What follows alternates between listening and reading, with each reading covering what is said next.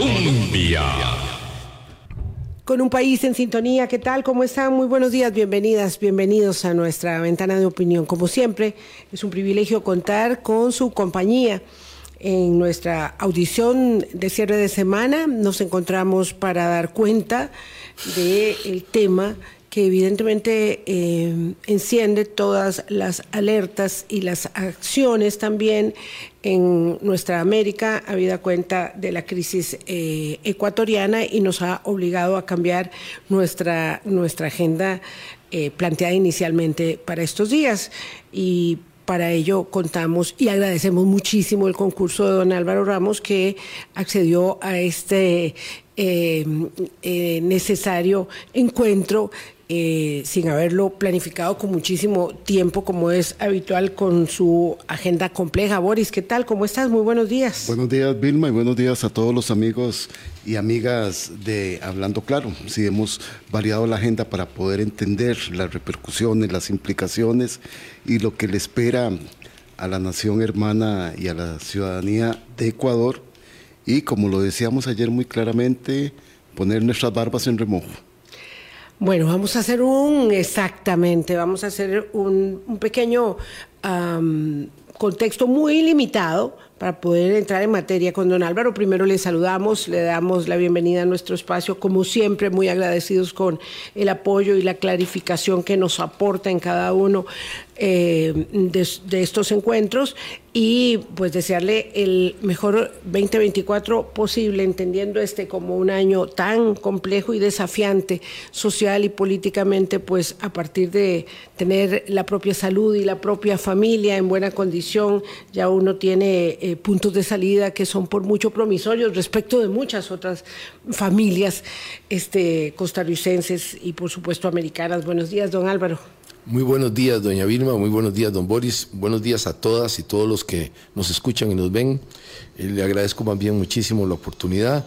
Eh, me parece que es oportuno ah, estar haciendo los comparativos respectivos que usted ha planteado y me parece oportuno todos los temas que tengan que ver con nuestra amada, amado país. Sí, don Álvaro. Em, una de las circunstancias más sobrecogedoras que hemos visto cuando eh, hemos estado asistiendo a las noticias de estos, de estos días, eh, de las circunstancias y de los datos duros eh, que acompañan las imágenes de la violencia, de la toma de entidades, instituciones y la violencia que se hace mm, patente en cada uno de esos episodios tiene que ver con la extrema fragilidad, vulnerabilidad que ante las bandas organizadas que tienen muchos, muchas rivalidades, eh, pero tienen en común eh, el Estado de Derecho como un enemigo, ¿verdad? Al que tienen que sojuzgar, hincar, y cuando se habla de Estado de Derecho se habla de las instituciones del Estado de Derecho y se habla de la sociedad y se habla de las personas de bien, este, eh, totalmente mm, vulnerables, vulnerabilizadas, eh, en un proceso que si bien uno lo puede em, situar eh, en más de una década, lo cierto es que tiene una descomposición muy acelerada en muy poco tiempo. Y después de la pandemia que maltrató tanto económicamente y socialmente a nuestra América, algunos países, como el caso de Ecuador, han visto recrudecida la situación social, la situación económica, la situación del desempleo y, por supuesto, el empoderamiento de los grupos narcos eh, de narcoactividad y eh, la toma de esos grupos de instituciones y funcionarios. Entonces, ¿cómo acercarnos a este tema cerrando la semana para entender ese que es hoy un espejo para nosotros? Mire, qué interesante que usted mencionó una palabra que quiero resaltar eh, en relación a Ecuador. Mencionó la palabra pandemia. y, ahí podemos hacer, como usted lo planteó cuando lo conversamos, eh, paralelismos o análisis en paralelo con respecto a Costa Rica, porque es interesante, es importantísimo. en algunas entrevistas que he tenido yo anteriormente he dicho que nosotros no debemos ver hacia México o hacia Colombia, no nos vamos a parecer nunca, son entidades políticas, históricas de otro calibre y de otra dimensión, con otra construcción histórica. Costa Rica se parece muchísimo a Ecuador. Siempre he dicho en los últimos meses que debemos observar a Ecuador como nuestro espejo, es nuestro futuro. Lamentablemente, si nos descuidamos, es al que nos vamos a parecer y no nos gusta lo que estamos viendo. Pero usted mencionó una palabra que quiero traer a colación porque demuestra una debilidad institucional que Costa Rica no tuvo. Y es durante la pandemia, Guayaquil, precisamente, uno de los puntos álgidos de esta crisis terrorífica que tienen, presentaba unas condiciones eh, terroríficas en tiempo de pandemia. Los muertos eran quedaban en las calles por días. las calles. E, e, esta imagen la tengo todavía presente. me, gustó mucho que usted hizo referencia a ese punto porque me, me acordé y dije, entonces aquí no es tan sencillo. En el caso de Ecuador hay que revisar eso, ese tema institucional porque tuvo una crisis del COVID-19 fuera de toda proporción y muy diferente al resto de los países. Eso es lo primero. Nada más lo quiero recordar porque ahí nos puede dar un indicio. Lo otro es que en la lucha contra el gran narcotráfico, Ecuador tiene un problema geográfico que es difícil de solucionar o casi imposible, que es tener a los dos productores más importantes del mundo, dominantes absolutamente de cocaína, eh, en sus fronteras, eh, Colombia y Perú. Y esto hace que tenga eh, una situación extraordinaria. A donde nos empezamos a parecer, y lo haremos el análisis, es que la problemática está en la costa también estamos hablando en términos geográficos, la problemática de Ecuador se presenta en la costa y al igual que Costa Rica es un gran productor de banano, por ejemplo, y del tipo de exportación muy parecido al costarricense. Entonces, estos son temas que vamos a ir desarrollando. Ahora, desde la perspectiva de la pelea contra el gran narcotráfico, no puedo dejar de mencionar, porque dada la crisis que se presenta, que Ecuador era el punto más importante hacia el sur de la pelea contra el gran narcotráfico marítimo en el puerto de Mantas, la gran base compartida en operaciones conjuntas con los Estados Unidos hace 10 años y más, era el gran punto.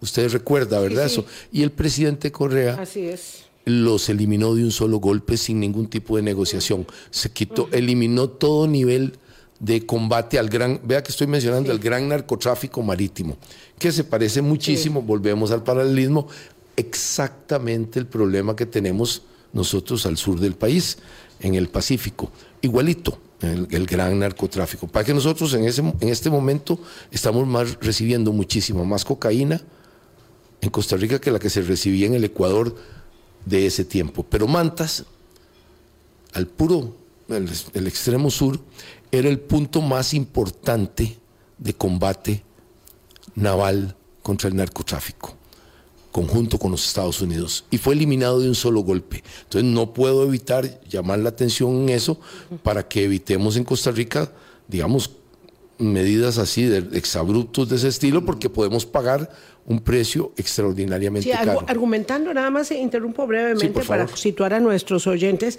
argumentando las diferencias ideológicas y eh, las consignas de la soberanía, entonces Rafael Correa lo que hace es romper ese vínculo que tenía con eh, las eh, autoridades navales, de, digamos que el patrullaje conjunto, para decirlo de alguna manera, y cierra la base de mantas y deja aquello a buen recaudo. Ahí este, habría mucho que decir, además de los señalamientos de la gestión de Rafael Correa eh, y sus vínculos con organizaciones criminales, pero eso eso después. Sí. Adelante. Eh, y luego, mm, otra situación que es preocupante con el Ecuador y extraña es que ellos eh, tienen el dólar por por moneda. Dolarización. Por dolarización. Entonces, es un tema a analizar porque mucha gente desea la dolarización. Bueno, en Ecuador se dolarizó, con lo que eso significó en términos de costos internos, etcétera, y las ventajas también que tiene. Tiene desventajas y, ventajas, como todo en la vida. Eh, y vemos que el resultado, eh, el abandono muy fuerte hacia todos los programas sociales, eh, fue poderoso y aquí y el resultado ha sido... Entre otras malas consecuencias, don Álvaro, porque la dolarización que fue eh, de golpe y porrazo implicó una enorme migración en su momento, a los, en, los, en los 2000, a principios de los años 2000, eh, una enorme migración eh, de, ecuatorianos. Ahora estamos en otra oleada migratoria que es por, por, asuntos no solo económicos, sino también de seguridad, sino que además generó un gran eh, atractivo ya mayor a la ubicación geográfica y neurálgica respecto de la producción de la droga eh, para eh, el otro, la contraparte del trasiego, que sin duda alguna es el lavado de los activos, ¿verdad? Es que es más fácil en una y también Y también de Ecuador nos venía un enorme flujo, porque tenía políticas migratorias muy laxas respecto a que llegaran de otros, hasta de otros continentes y de... Fue, como, el, pues fue como el puente que establecieron con Cuba, el, puente que, hizo Correa con las autoridades. Entonces uno puede detectar que no es tan claro que todo sucedió de un solo golpe. Sí es muy rápido el deterioro. El deterioro de los índices criminales de Ecuador es impresionantemente rápido. Ahora podemos decirlo. Hasta hoy, claro. Pero impresionante. las condiciones, pero las condiciones estaban dando muy poderosas. Eh, vea usted, había una mafia que manejaba extracontinentales de Somalia, de Eritrea, ni se diga haitianos, ni, ni, se diga de todo tipo de, de, suramericanos que salían, tenían como punto de disparo Ecuador y pasaba por Costa Rica el tema. Y el tema es muy serio. Es un tema que hizo que conformó toda una estructura criminal a nivel continental que llega hasta los Estados Unidos, para que estemos claros, no es solo culpa de Ecuador, por supuesto que no, pero ahí podíamos detectar un punto de lanzamiento de flujos de inmigrantes claramente ilegales, es decir, claramente iniciaba un proceso de ilegalidad. Entonces, hay, hay puntos de, de enfoque desde el punto de vista de la seguridad nacional y continental que no pueden ser obviados. Y luego estas luchas internas Mm, muy, muy graves en Ecuador de tipo político que se desestabilizó mucho el país hasta la fecha. Bueno, tenemos el incidente más claro, la muerte del, señor Villavicencio, eh, el asesinato. Fernando Villavicencio. Sí, la muerte que no puede dejarse pasar por alto, era uno de los líderes de la, de la, de la campaña y fue asesinado precisamente por ser el líder político más vociferante en contra del crimen organizado y el narcotráfico. siendo periodista. No podemos, y no podemos dejar eso de un lado. Son indicios graves y concordantes, dicen ustedes los abogados, de que eso va mal, de que hay algo que va muy mal. Y luego teníamos con el gobierno anterior del Ecuador eh, un problema muy serio que también se reproduce en Costa Rica, que es que círculos de poderosos entre los que había banqueros, abogados, muy pegados al presidente, empezaron a tener una gran influencia y a uno de ellos en particular relacionado se le descubrió con vínculos directos con los carteles mexicanos. Eh, el otro elemento objetivo también, si se puede hablar así, en términos de aquí, es la presencia digamos, innegable, operativa, del cartel de Sinaloa y el cartel de Jalisco Nueva Generación. porque hay que mencionarlo? Porque en otros países hay otros carteles, pero aquí en Ecuador uno notaba una presencia poderosa, efectiva y con vínculos hacia el gobierno, con vínculos hacia abogados, banqueros, que a su vez tenían una relación directa con el presidente.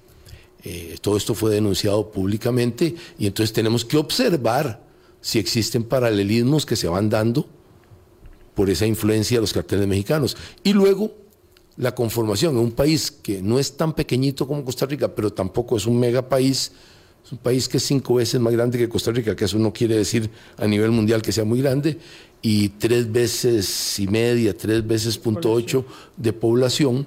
Eh, tenemos que ver que existían aproximadamente 1.500 organizaciones entre pequeñas, pequeñitas, medianas, pequeñas, criminales, con 22 o 25, las dos cifras se manejan, el gobierno maneja 22, los expertos manejan 25, independiente, quedémonos con las 22 del gobierno para no entrar en discusiones que tampoco somos expertos en el número y el nombre, Sí. pero identificados con claridad organizaciones criminales, eso significa que el país estaba ya convertido en un narcoestado. Y uno ve el paralelismo con Costa Rica y vuelve a ver y dice, según las autoridades andamos en más de 300 organizaciones pequeñas y medianas. 300, ¿verdad, 300, sí, multiplicado por 5 son 1500, exactamente el número del, de Ecuador. Vea el paralelismo Costa Con Rica. respecto a la población. Sí, y las autoridades serias hablan de unas 6 o 7, mm, digamos, estructuras importantes en el país, y si lo multiplicamos también por 4 o por 3.5, nos da el mismo número o parecido que el de Ecuador. ¿Qué parecidos a Ecuador estamos nosotros en términos de crimen organizado? ¿Qué parecidos a Ecuador estamos nosotros en todo lo que se oye, tanto nacional como internacionalmente, lo que cada constantemente es- están capturando policías, funcionarios, lo que se rumorea en términos políticos de negociaciones con criminales, qué parecidos estamos a Ecuador, pero por no decir que casi somos un espejo, lamentable. Así es que la posibilidad de que si nosotros no hacemos algo unificados, nos podamos ir convirtiendo en entre 18 y 24 meses en el Ecuador de hoy es muy alta. Muy alta porque el otro Tan pronto. Sí, muy alta porque tengo un número muy preciso que me da una idea de eso. Hay un número increíblemente preciso eh, que se lo someto a una persona que sabe muchísimo de estadística. Ojalá lo hubiera encontrado yo para tener el mérito, pero lo encuentra otra persona que sabe, que sabe muchísimo de estadística y me dijo, vea, es la curva, son las curvas de México, Brasil, Ecuador y Costa Rica de, Ajá. de homicidios. Sí, señor. Sí. Yo creo que yo a usted se la, Usted yo se la pasé a usted. gráfico, sí, señor. y si usted la ve ahí, eh, si usted la observa, qué interesante, el punto donde nos encontramos, donde la curva extraordinaria de subida de los dos, donde nos encontramos en lo que sucedió a finales, exactamente a finales del 21, del 2021, con Ecuador, exactamente sucedió con Costa Rica a finales del 23. Exacto, estamos en el mismo punto. Y en Ecuador se aceleró el nivel de violencia a algo extraordinario. Nosotros podríamos tener una aceleración de eso. El otro elemento que es extraordinariamente parecido a la realidad de Ecuador es el terrorismo criminal. En la escala de Ecuador no. Ecuador está en una escala de terrorismo criminal en este momento casi que u- Claro. criminal única en el mundo, eh, terrorismo criminal única en el mundo, eh, con toma de medios en, en vivo, con toma de recintos universitarios, Hospitales, co- cárceles. captura y ejecución pública de policías. Sí. Eh, ¿Cuánto más que eso? ¿sí? ¿A, dónde, a dónde se puede levantar más el problema? Casi imposible levantarlo más. La gente totalmente recluida, pérdida absoluta de libertad y de, me imagino, ni si hablemos de economía, debe ser catastrófico. Y entonces uno ve esa curva, doña Vilma y don Boris y eh, amigos y amigas que nos oyen, y en el punto donde nos encontramos Costa Rica y Ecuador es escasamente con dos años de diferencia. Diferencia. Pero la velocidad es lo que importa. La velocidad a la que Ecuador llegó a ese punto es impresionante. Sí, Al punto dos actual años. de 40. Son estos dos años de después de la 40 fue pandemia. impresionante lo que le pasó. Nosotros, ojalá pudiéramos contener, se acuerda que hemos hablado de la palabra contener, eh, porque si no, nosotros podríamos acercarnos a los niveles de Ecuador, porque ahora estamos igual, hay terrorismo a una escala menor, gracias a Dios, pero igualito. Lo que sucedió ayer en Romus es puro terrorismo criminal, puro. Dispararle a un edificio, una solo para mostrar la- la- el, el- el- el ataque despiadado. Pedro, en San No, no, refiramos lo que sucedió anoche en Roma. O sea, hubo un ataque contra un vehículo de alta gama Y un- y un- un edificio nuevo. en la noche no hubo heridos, simplemente fue como una notificación. notificación. Fue, una, fue un aviso. Un aviso. Eso fue anoche en Romoser.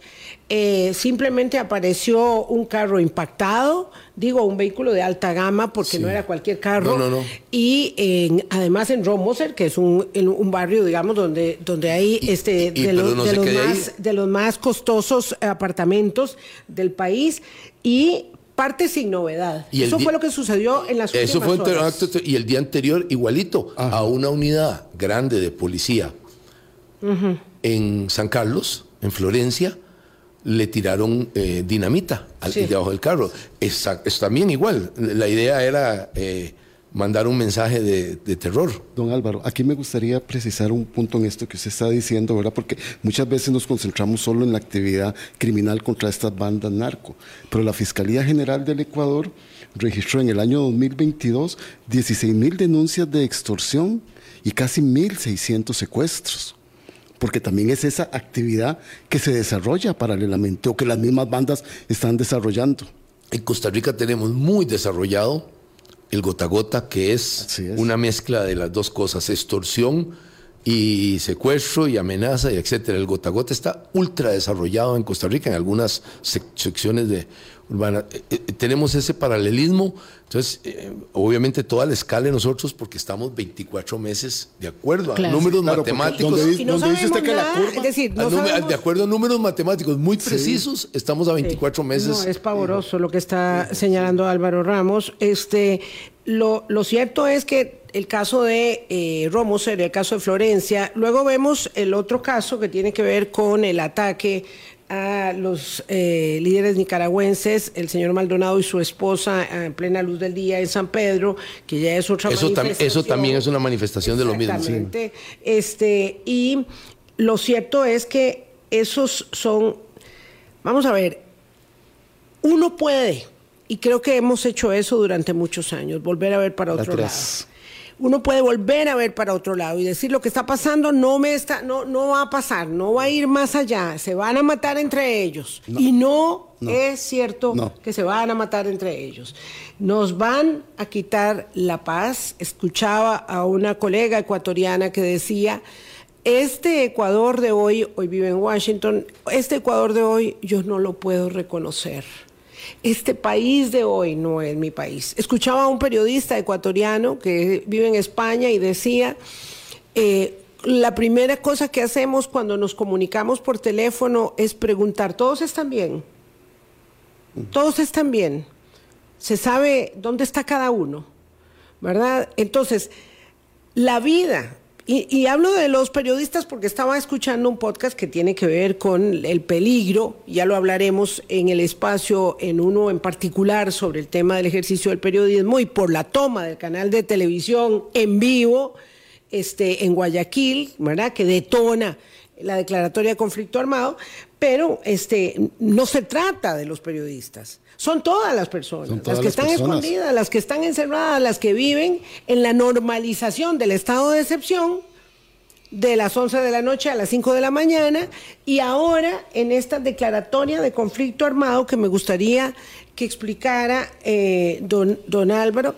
eh, hay quienes dicen, bueno, pues es que aquí en Costa Rica no hay ejército, entonces no vamos a tener cómo protegernos. Bueno, también hay organizaciones de derechos humanos que en las últimas horas, muy serias, no estamos hablando de personas este, con chancleta a la izquierda, que dicen que la declaratoria de conflicto armado no, eh, digamos, consideró muchos elementos y tirar al ejército a la calle. Es peligroso también porque implica una gran vulnerabilidad para ciudadanos honestos eh, que además en zonas alejadas están absolutamente a expensas de la narcoactividad, pero ahora también de la militarización de la vida de los ecuatorianos. Este es el peor de los mundos, don, don Álvaro. Sí, el otro, ahorita vamos a analizar eso porque Costa Rica Claro. también podría tener planteamientos similares como lo que usted está diciendo, no, no se nos puede ir todos los detalles. Quiero decir el otro paralelismo Sí, interesante, favor. quizás el más interesante de todos. Me encontré que el gobierno anterior de Ecuador, en el 23, a principios de año inició un proceso que me imagino tenía un proceso de compras anterior o de contratación, no, tengo, no tengo duda, pero el proceso de instalación de escáneres en los puertos y en los aeropuertos. Bueno, no me imagino un programa más fracasado que ese. Instaló en varios, si no me equivoco, en siete puertos. Por supuesto, Guayaquil es. Lazo. Sí, sí. Escáneres hizo un contrato grandísimo, empezó con un contrato de 15 millones de dólares, si no me equivoco también, y fue un ridículo completo lo que sucedió. Y vean los resultados. Entonces, Lazo vean los resultados, Lazo, claro. Lazo le puso un gran énfasis a los escáneres. Los resultados son ridículamente malos. No malos, sino absurdamente malos. ¿Verdad? Estos son los resultados que tiene, es decir, el resultado estratégico de Ecuador en materia del uso o poner énfasis. Y eso me preocupa muchísimo porque el presidente Chávez ha puesto como único énfasis en la lucha contra Sí, el narcotráfico sí, sí, sí. los escáneres. Como que un en el antes y un caso- después. Como un, como un antes y un de- va a ser un antes y un después de varias cosas. Uno, de que vamos a terminar como Ecuador, si solo eso es lo que va a hacer. Y dos, que claramente se nos metieron el narcotráfico a tratar de controlar los escáneres, tratando hasta de tener los locales donde se van a, a preparquear los eh, Claro, containers claro, y todo. claro, es decir. Sí, no, entonces ha sido, si algo ha estado equivocado es poner énfasis, los escáneres son uno de siete u ocho instrumentos mm, técnicos que se pueden usar para eh, ayudarse en el control de los puertos, aeropuertos y fronteras. Pero jamás es, ¿y por qué no lo es jamás? Voy a explicar porque lo mismo le pasó a Ecuador y nos va a pasar a nosotros. Idéntico. Y por eso vamos a tener un problema muy serio en los próximos años, de continuar el gobierno actual con la política. Por dos razones. La primera es que se ha puesto énfasis en la salida y no en impedir la entrada de la cocaína, que es exactamente lo que le pasó a Ecuador, al- al tener los dos más grandes productores de cocaína del mundo y también de marihuana, aclaremos, en el caso de Colombia, di, entraba masivamente la droga y ahí vemos el resultado. Costa Rica está entrando masivamente la droga y no se está poniendo... Y, y no se puede quedar aquí. La estra- la- y no se puede quedar no, aquí. Y la estrategia ha fallado tanto en permitir esa entrada de drogas sin límite en la práctica. Somos uno de los grandes receptores del mundo que se ha generado. Uno, una reexportación masiva que nos tiene hincados. Dos, el pago de la droga. Se, hace se le paga a las Sí, una parte estructuras, ya se queda, Se de queda todas y esa tienen que colocarla Claro. y ha sido colocada. Tanto es así que Costa Rica, por cierto, yo a usted también le envía esa información, Señor. está entre los primeros lugares del mundo a la par de las naciones de alto Consumo. ingreso y consumo. Y ridículamente estamos nosotros ahí despuntando con las naciones que sí, por su riqueza y por su estilo de vida, son consumidores. Nosotros somos un gran consumidor interno de cocaína, un gran consumidor. Eso nos tiene en un problema ultra serio. Entonces, una política y una estrategia completamente equivocada, pero completa y totalmente equivocada, que es creer que lo vas a parar en el puerto de Limón todo el narcotráfico nacional. Absurdo completamente. No, no- Convirtiendo el país en una bodega. una bodega y además un, un santuario de criminales porque el tener escáneres sentados ahí en el puerto de APM no, no quita un solo homicidio en Batán, no quita un solo homicidio en Guapiles, no quita un solo homicidio en Alajuelita. No hay uno solo que se, que se vaya a eliminar por tener un escáner en, allá. Tenemos que parar la cocaína en el mar, tenemos que parar la cocaína en los aeropuertos clandestinos que llega, tenemos que parar la cocaína que pasa eh, por tierra desde Panamá y cualquier otro sistema que hayan inventado los, los criminales. Está total. ¿Y dónde se refleja eso? Interesante. Que para mí no puedo dejar de también de hacer el paralelismo con lo que pasó con Manta, que se eliminó el proceso de un solo golpe en el puerto más importante de combate en el narcotráfico en Ecuador, que nosotros eliminamos aquí, hicimos una transformación que nadie ha entendido y nadie ha aceptado, no hay ningún experto que la haya aceptado, ni nacional ni internacional, eliminamos a la PCD precisamente de esa, de esa actividad, era la que le tocaba precisamente desde el punto de vista interno para parar el ingreso a las comunidades, parar el ingreso a los colegios, parar el ingreso en los, en los aeropuertos. No solo la salida, el ingreso. Parece que se nos ha olvidado que la cocaína llega e inunda el país. No solo se exporta. Hay un momento en que llega y se distribuye para reexportar y para quedarse. Así es que si en algo estamos equivocados y nos va a llevar a un fracaso absoluto de estrategia frente al narcotráfico, es no parar a la cocaína en el mar, particularmente. Pasó. Eh, eh, y la PCD, no, quiero dejarlo de la PCD porque es muy extraño. eso, no, no, lo he, no, lo he, digerido yo bien eso. Me voy, a, me voy a quedar aquí, don Álvaro, mm, para no avanzar con otros elementos temáticos de la, de la ah, problemática ecuatoriana. Eh, lo de la Policía de Control de Drogas, eh, también creo que la Policía de Fronteras, hubo varios cambios ahí, una, una reorganización que nadie, eh, y, nadie digamos, digirió, aceptó. Los sindicatos se quejaron. se levantaron voces de exministros de seguridad, perfectamente recuerdo, por supuesto, la suya, aquí y en otros espacios, pero ¿cómo hacer? Porque ese escándalo duró los tres días.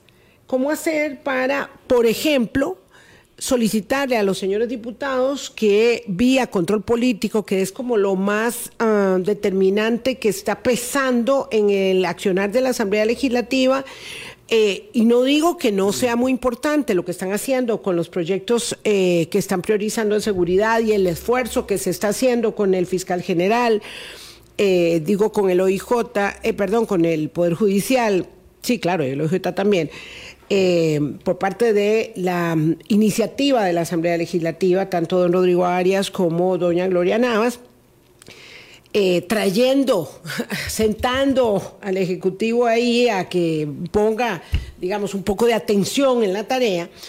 Esa parte es importante, pero la otra, que es la de control político, que es tan determinante también, ¿cómo hacemos para volver a poner este tema de la policía de control de drogas y ver qué es lo que está pasando en la organización? Porque yo también lo digo usted diciendo que eh, en la tarea la están haciendo el OIJ y el Ministerio Público. Usted está diciendo esto. No, es Absolutamente, la tarea de lucha contra las estructuras criminales, contra el gran crimen organizado, estrictamente la está haciendo el OIJ y el Ministerio Público, sí, sí, sí, lo afirmo y así es. Y los, todos los operativos contra, por ejemplo, para poner uno muy, muy importante, entre muchos, todas las operaciones que se hicieron, porque no son una sola, una muy grande se hizo contra la estructura del diablo, muy grande, que prácticamente solo el diablo se salvó, ¿verdad?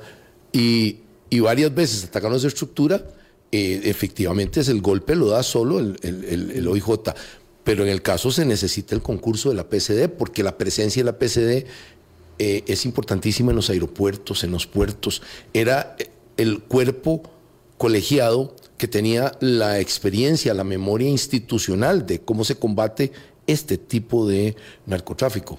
Entonces, a mí me parece que eso es esencial volver a retomarlo, porque si no, vamos a ver, si estamos desarmando las policías, es como que usted intentara cambiar los extinguidores en medio de un incendio. Básicamente eso fue lo que se hizo. La argumentación de don Mario Zamora es que esa estructuración eh, y esa ejecución operativa no estaba dando resultados y que por eso había que cambiarlo todo.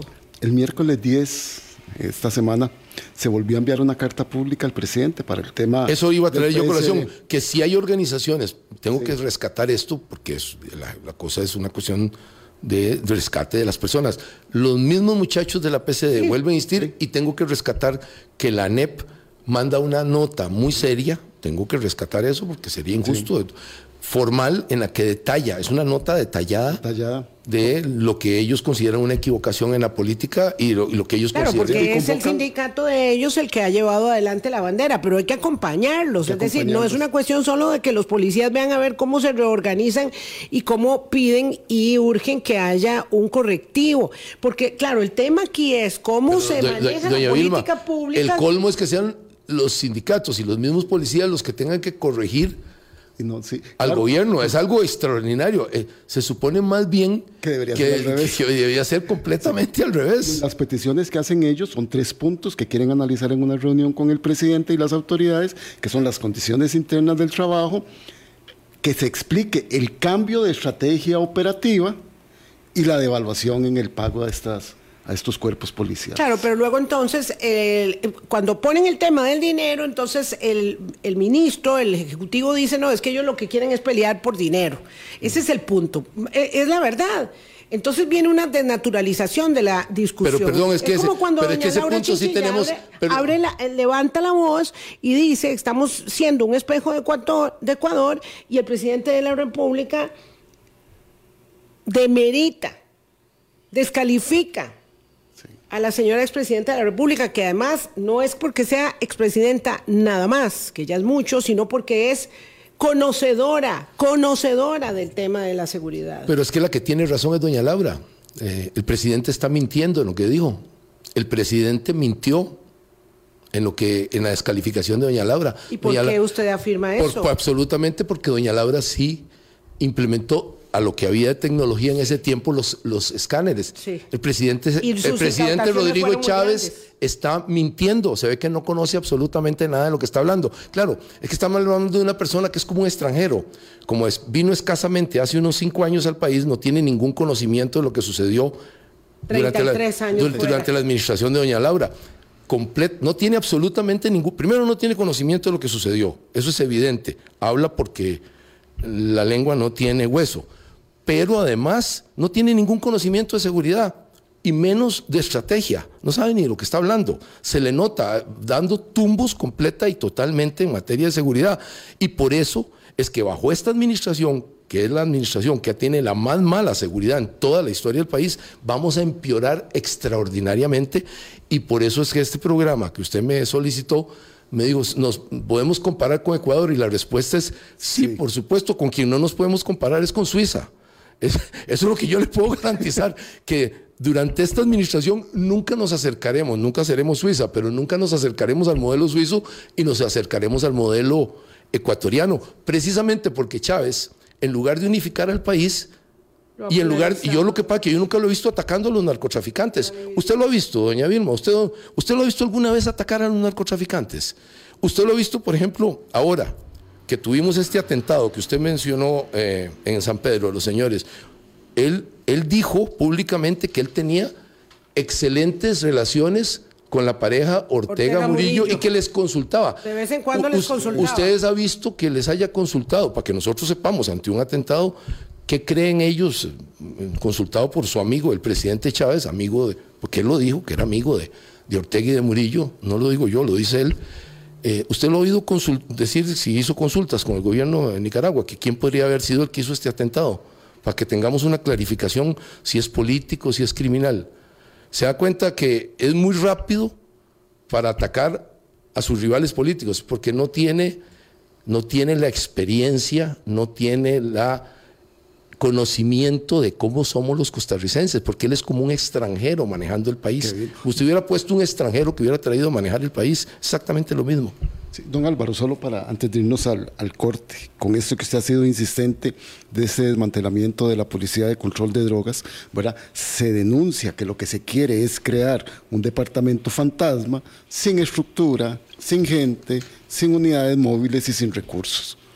Entonces, esa policía que era la efectiva en la incautación que usted está diciendo para no seguir convirtiendo al país en una gran bodega, no se está dando. Lo, lo que sucede es que en Plata Blanca la incautación en este gobierno es mínima, es ínfima. Es la más baja. Eh, bajo aquella PCD y bajo esta PCD, perdón, ¿verdad? Yo voy a tratar de ser en esto lo más eh, objetiva posible. Lo que veo son las cifras de incautación entre el 21 y el 23, porque aquí ya podemos empezar a valorar entre el 21 y el 23, porque la dificultad es tener al 22 medio, cinco meses de la administración anterior y, y- y siete de la otra. Eh, el mismo presidente dijo que a él se le midiera por los resultados en el año 23 y aquí tenemos los resultados del año 23 Sí. en incautaciones pero también en homicidios en situación violenta. No, eso que usted menciona es importantísimo, porque si nos comparamos con Panamá, eh, ¿cuánto le salió ahí a ese el último número? En el 21, 30 mil eh, kilos. Kilos, sí. 30 mil. Toneladas. Eh, Sí, No, tre- 30 no, kilos. toneladas. 30 perdón, toneladas, 30 sí. toneladas. 14 en el 22, 12 en el 23. Muy bien. Digamos que ya un poquito más, porque de, de donde se tenga muy poco más, cáigase usted de espalda. Panamá anunció la semana pasada, también se lo mandé yo Sí, a usted, sí, señor. 119 toneladas. 119 toneladas. Estamos sí. exacto, vea, Sí, vea el fracaso, por vea- 10, vea, el fracaso que está 10 teniendo, ellos. vea el fracaso que está teniendo el gobierno en incautación, que Panamá está exactamente en el mismo lugar que nosotros. Tiene 10 veces más de incautaciones. Tiene exactamente la misma población que nosotros, es decir, un millón más nosotros, no tiene ninguna trascendencia en lo que estamos hablando. Tienen ellos exactamente los mismos grupos criminales colombianos y mexicanos igualitos a los de nosotros. Los mismos grupos criminales venezolanos y las mismas rutas. somos los dos países más angostos del mundo que tienen el Océano Pacífico y el Océano Atlántico a línea vista. Si usted se para en el Irazú, ve, y si se para en Cerro Azul, ve los dos océanos allá en, en Panamá. Y Panamá captura 119 toneladas y Costa Rica 12. 12, eh, qué vergüenza. Entonces, aquí nos está diciendo algo, pero si quieren caerse realmente de espalda y presentar un ataque de pánico a lo que nos viene, Ecuador sí capturó más cocaína. En el es decir, Ecuador, que está tan mal, sí está capturando más cocaína. Que aumentó la captura de cocaína, lo revisé hoy en la mañana. Sí, solo Costa Rica está en una situación extrañísima. Dejamos de capturar completamente cocaína. ¿Por qué? ¿Qué hay? ¿Qué, qué fue lo que sucedió? Porque la antigua PCD, junto con el OIJ antiguo, no digamos el nuevo que es excepcionalmente bueno, sí, quiero quitarme el sombrero ante don Randall y sus, sus colaboradores que hacen un trabajo extraordinario pese a que les cortaron los fondos. ¿Qué es lo que sucedió? ¿Qué es lo que ha sucedido en esta administración de Rodrigo Chávez y sus colaboradores? Que dejamos de capturar cocaína. ¿Qué elemento objetivo? Porque si entramos en los subjetivos, eh, aquí nos atacamos, a nos tenemos que atacar de susto. No, objetivo. ¿Qué ha sucedido?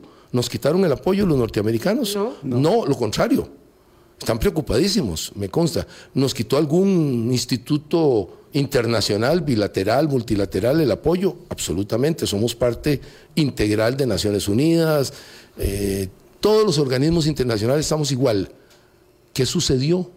¿Por qué estamos en esta circunstancia tan terrorífica de que no estamos capturando nada? Nos convertimos en uno de los grandes consumidores de cocaína. La población costarricense está convertida en un gran consumidor de cocaína. Y tenemos una violencia extraordinaria y ahora con violencia política. ¿Qué está pasando? ¿Quién está detrás de generar este caos? Es evidente que estamos en un caos que está enriqueciendo enormemente a algunos grupos que también está mostrándose por las capturas que se hace y todo, de ex policías y de todo, y de policías actuales y todo, que hay una clara, milimétrica infiltración en los grupos de poder, sin ninguna duda. ¿Qué es otro paralelismo con Ecuador? Es idéntico a Ecuador. Y yo revisaría eh, la gente cercana al poder a ver cómo están influenciando porque es evidente lo que nos está pasando. La verdad que no tenemos por qué perder el país por andarnos con pequeñas elegancias. Aquí está sucediendo algo muy extraño. Panamá, 119 toneladas. Costa Rica, ninguna para efectos de la discusión. Sí, yo 12, 13, 14, 17 o 20 las considero ninguna para ser uno de los grandes centros de acopio del mundo. De modo, don Álvaro Ramos, que usted hace las preguntas y formula como respuesta a la hipótesis de que hay una clara infiltración en los grupos de poder en el país para que estemos en este estado de, de inacción de una parte de eh, la gestión de la política pública respecto del tema.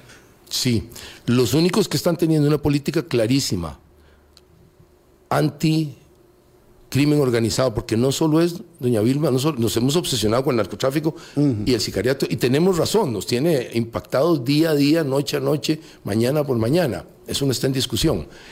Eh, pero no solo eso, aquí hay un negocio migratorio extraordinario. Y ahí vengo a un punto que no quiero que se me vaya. Los únicos, se decía, son son los del OIJ y del Ministerio Público. Nada más. Nada más. Esos están clarísimos. Esos están clarísimos en lo que están haciendo y requieren todo el apoyo nacional para que puedan continuar, porque están atacando a los grandes, no están atacando al pececito pequeño, le están dando dando golpes a los grandotes. Quiero resaltar un problema que vamos a tener de continuar la crisis de Ecuador, como está. Va a ser migratorio extraordinario Vamos a tener una crisis migratoria, no solo Costa Rica, claro, ¿verdad? Centroamérica entera, México y los Estados Unidos. Porque va a haber, en primer lugar, un éxodo masivo de lo que se llamaba la diáspora que se encontraba en Ecuador. Habían colombianos, habían venezolanos, habían cubanos. Esa gente, donde eso se ponga horrible, van a estar mucho más frágiles y van a tratar de salir de Ecuador. Va a ser masivo. Y de repente vamos a tener, por supuesto, migración forzada de ecuatorianos. ¿Verdad? Sí, claro. Vamos a tener eso. Eso es Entonces tenemos que esperar una crisis, porque siempre se nos olvida que como si esas crisis no contaran, esas crisis son terribles, son inmanejables, no tenemos capacidad para manejarlas. Se nos viene una crisis migratoria muy probable y muy alta. Señor, no quería que se, que se, me fuera este tema, por supuesto, porque usted me pedía eh, relación Costa Rica-Ecuador muy alta. No, y, por supuesto, eh, la argumentación está aquí puesta sobre la mesa. Es muy difícil de digerir, es muy difícil de digerir, pero esta realidad no podemos evadirla. Hacemos una pauta, eh, una pausa, perdón, muy, muy pequeña y ya venimos. Colombia. Diez minutos eh, con don Álvaro Ramos. Es, esto, pues sí, hay que, hay que elaborarlo, hay que comprenderlo, dimensionarlo. Em, en México, en, perdón, en Ecuador, eh, dije México porque José Pepe Meléndez, nuestro colega del Universal, publicó el 16 de diciembre una crónica que dice que México resultaba ser clave para la metástasis ecuatoriana. Y cuando habla de metástasis, habla de una operación que se lanzó por parte de la fiscal general de la República, la señora eh, Salazar, en Ecuador, Diana Salazar, una operación que se llama Metástasis, que se lanzó el 14 de diciembre contra grupos organizados. Porque claro, cuando se habla de metástasis, el grado de cáncer está avanzado en el cuerpo. Ayer lo decíamos, avanzado en el cuerpo social.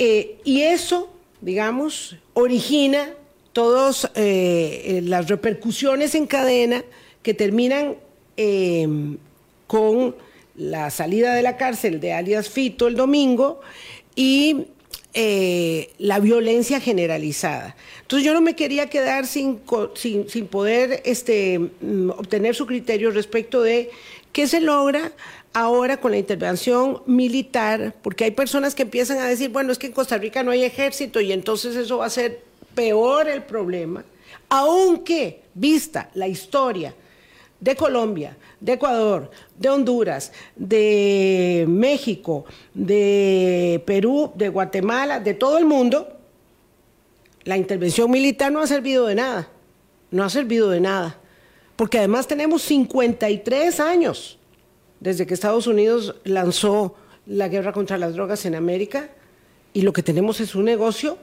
que va mutando en las bandas, en, los en las jefaturas, pero que cada vez va comprando más conciencias en los estamentos de la institucionalidad y a uno se le para el pelo porque nos tocó el turno. No queríamos entenderlo, no queríamos aceptarlo y nos tocó el turno, don Álvaro. Sí, eh, concuerdo totalmente con el punto de vista suyo. Eh, la gente cree que los ejércitos pueden solucionar este asunto. Los ejércitos, en primer lugar, no tienen especial entrenamiento en eso, en lo más mínimo, en lidiar con la comunidad civil a nivel ya de comunidad. Es completamente exógeno a ellos. Si los ejércitos tuvieran éxito en la pelea contra el narcotráfico, los Estados Unidos y la OTAN tienen los mejores ejércitos, los de mejor calidad, los de más alta efectividad, los de más alto poder de fuego en el mundo. Y además los más técnicos, los mejor pagados, los más profesionales, me, atrevo a decirlo, si usted hace el conjunto OTAN-Estados Unidos. Estados Unidos es un miembro prominente de la OTAN, pero lo separo porque tiene su punto de vista continental, ¿verdad? Aquí en, y en algunas partes del Pacífico lo hace, por supuesto, por cuenta propia.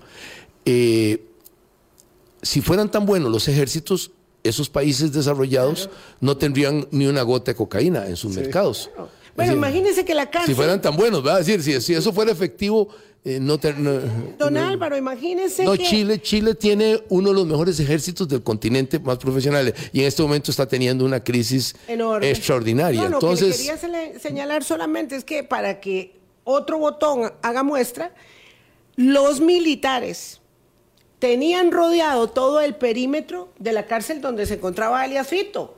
Y el hombre se fugó como...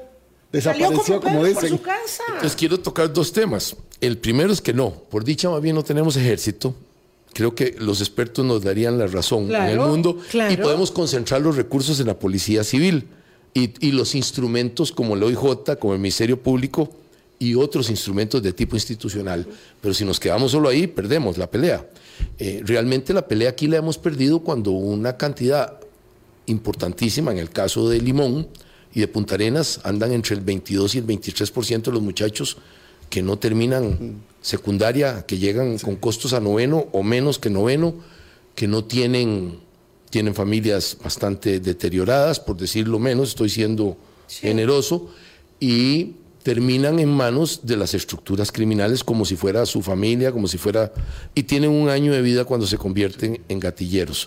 Entonces, aquí es donde está el verdadero Firman problema. la sentencia de muerte. Sí, sí, aquí está el verdadero problema. Si no conseguimos trabajo, educación, seguridad social, por cierto, se está destruyendo totalmente la seguridad social, que ha sido el soporte, la net de soporte de Costa Rica en los últimos 80 años, ¿verdad? Desde que le dio el grupo alrededor del doctor Calderón Guardia y él fue el líder, este, generó unas condiciones que eran, iban exactamente en el sentido contrario. La protección social nos llevaba hacia adelante a evitar exactamente esto. Eh, ahorita estoy viendo una destrucción completa mm, del sistema de seguridad social y de salud pública que me preocupa muchísimo más. Las posibilidades que deterioremos más en las costas, Sí. que deterioremos más la situación.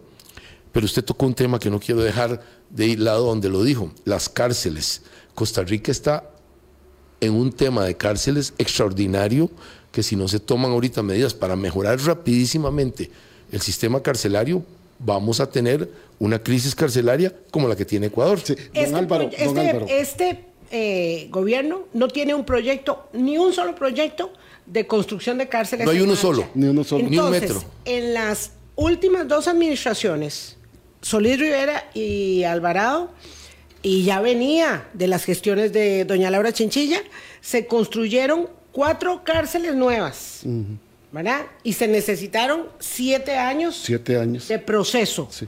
No hay una sola cárcel en construcción en este momento. Y aunque eso no resuelve el problema, es necesario, Necesario. considerar que eh, la criminalidad requiere de la contención de la, de la Pero privación yo, de yo quiero libertad. resaltar un efecto. Nos perdón, quedan dos dos- minutos. dos. Álvaro, yo solo quiero referir una cosa ahora porque he estado atento escuchando.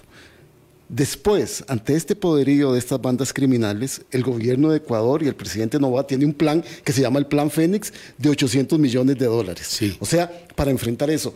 Y acaba de mandar un proyecto de ley para aumentar el impuesto al valor agregado del 13 al 15% para lograr conjuntar 1.306 millones para enfrentar una guerra, para enfrentar la guerra contra los narcotraficantes. Y la inversión social y la construcción. Bien, gracias. Sí, bien, gracias. Y la construcción de estas cárceles que se logró a través de un empréstito del, del BID, no estamos hablando de nada de eso. Y después vamos a tener que ocupar el dinero para enfrentar el terror del poder de las Así es, estamos en no, no, y el- fíjese usted que no quiero dejar pasar el punto que el, el efecto pedagógico en materia criminal. Hay instituciones que se han mm, esforzado muchísimo, y tengo que resaltarlas aquí, como la Contraloría General de la República, que por ejemplo paró lo de los escáneres. Fue vital al parar los escáneres que no terminaran cayendo en las manos más equivocadas posibles. Claro. Gracias a Dios la Contraloría paró eso. No puedo dejar de resaltar a la Contraloría que constantemente ha actuado eh, con la mano de la ley. eh, Y me luego parece- el discurso oficialista es contra la Contraloría. Contra la que está haciendo el contra trabajo. el Tribunal Supremo de Elecciones, contra, la Sala Constitucional. O sea, El otro es el todo tribunal que está- revés, todo el mundo al revés. ¿Cómo eh, decir que la Contraloría es el enemigo? Porque para un negocio irregular a todas. No, donde se estaba metiendo el narcotráfico.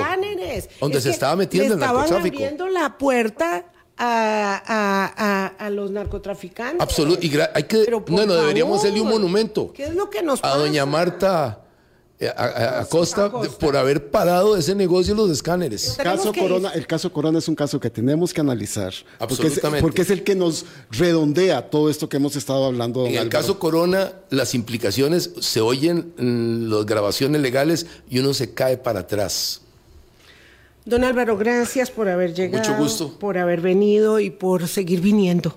Ojalá en este año 24. Y de mi parte, y de mi parte, a don Álvaro Ramos Chávez, mi admiración, que le pido que le traslade, aunque yo ya le mando mi propio mensaje, mi admiración profunda por ponerse de frente a la junta directiva de la caja y decir si me pagaron algo de más, dígame por favor inmediatamente cuánto es, porque esa acción ejemplarizante, ese ejercicio ético de la función pública, lo demanda el país. Y en este momento es absolutamente imperioso recibir esas bocanadas de aire fresco para mm, reconfirmar nuestros vínculos como una sociedad responsable, respetuosa, solidaria, honesta.